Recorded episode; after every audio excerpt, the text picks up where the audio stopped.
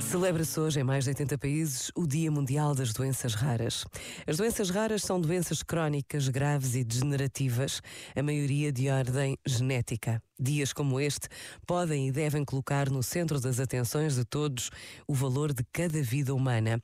E tudo devemos fazer para cuidar dos mais frágeis, estejamos próximos ou não da realidade da vida de tantos.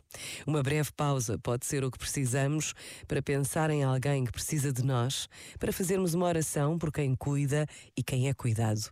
Pensa nisto e boa noite. Este momento está disponível em podcast no site e na app.